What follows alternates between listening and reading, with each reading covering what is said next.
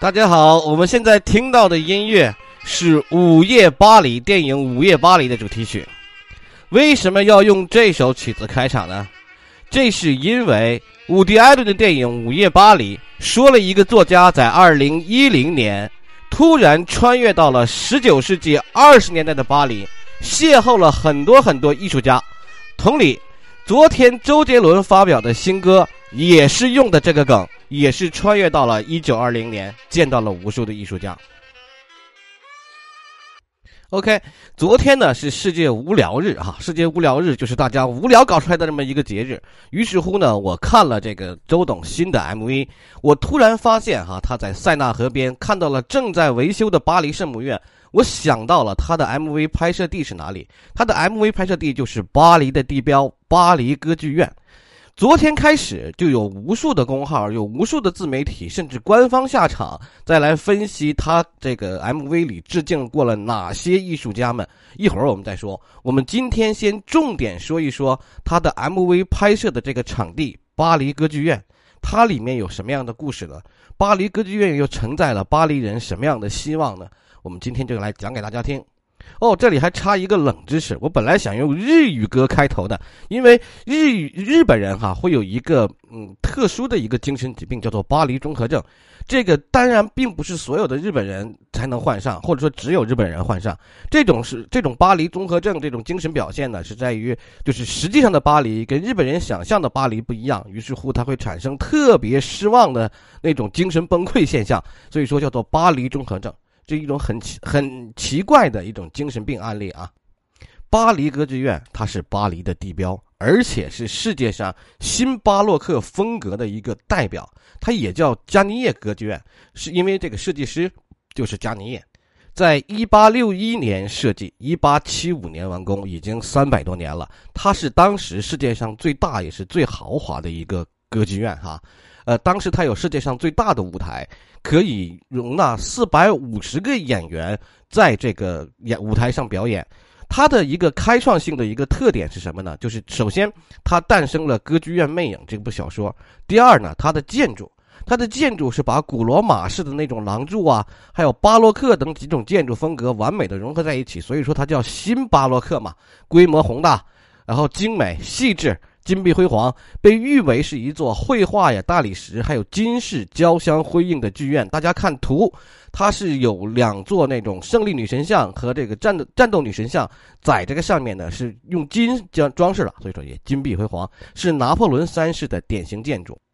它的哈巴黎歌剧院自从建造起来之后，它的故事就没有断过。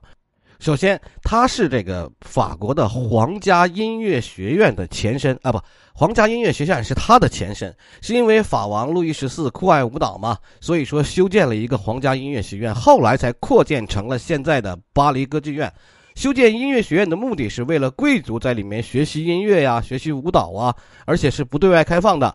音乐还有芭蕾，那个时候是上流社会的贵族才有资格学习的东西。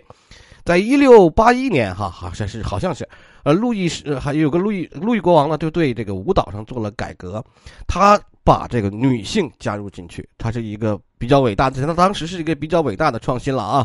歌剧院、歌剧团还有芭蕾舞团不再是一个专门的男性剧团了，女性也慢慢的可以学习芭蕾的权利了。同样。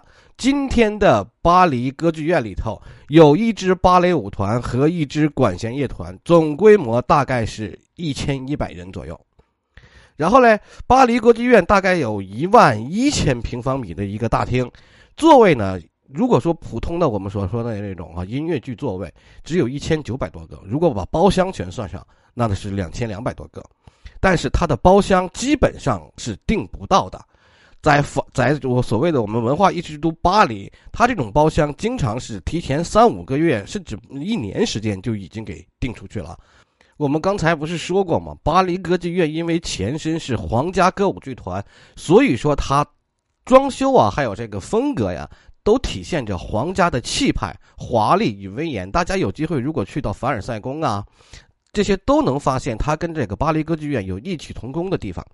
走廊装饰着精美的、色彩缤纷的大理石横梁，还有很多希腊神话中神的肖像，还有很多著名的音乐家的半身铜像，就莫扎特、贝多芬都有。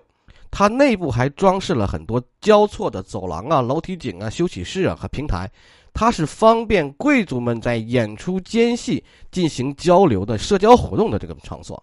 其中，它最有名也最有典故的就是它演出大厅那个吊灯。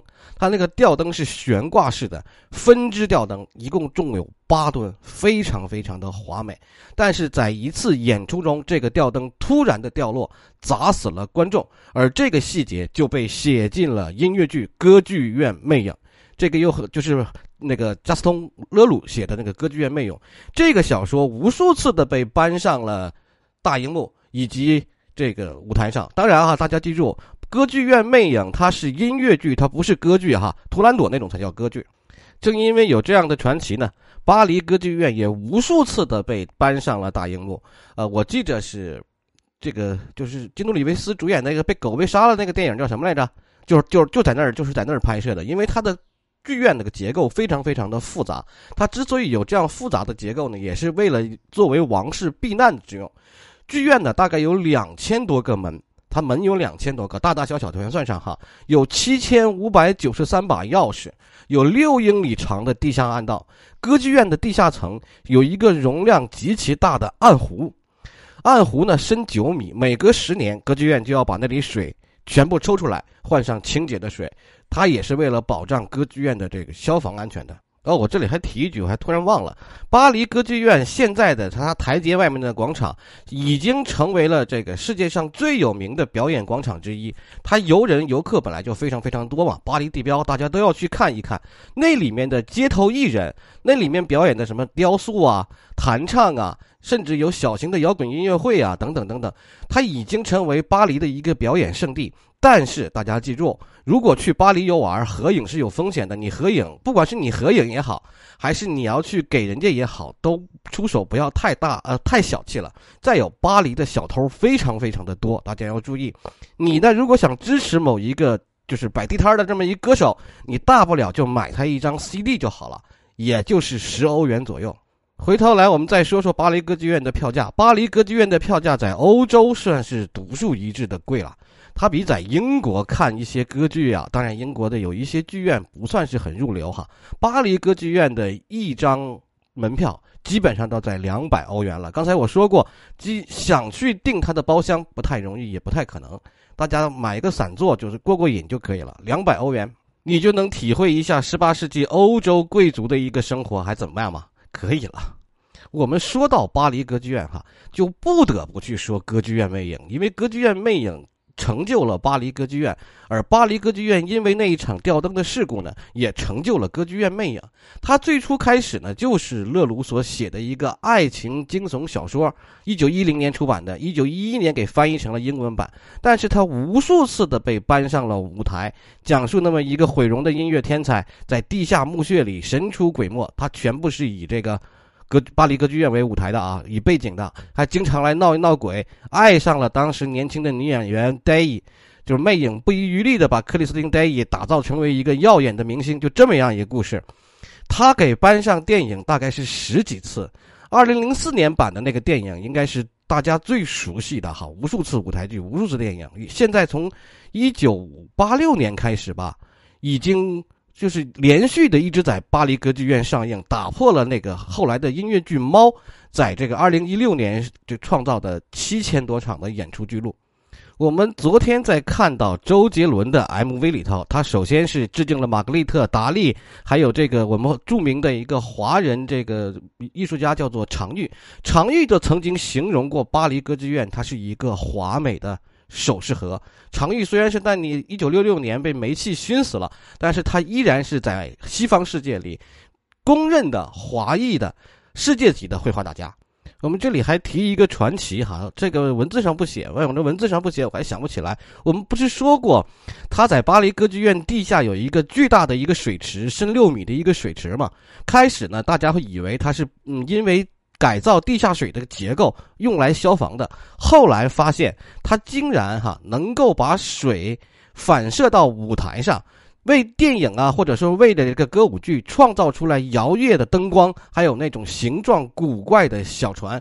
不管怎么说，如果考究起巴黎歌剧院建筑结构和它的传奇历史的话，这将是一个相当长也相当有意思的话题。如果大家不身临其境、亲眼目睹的话，谁也无法揭开它神秘上的面纱。它的名称还有它的这个整个传奇在历史上的一个变化，经了经过多少次？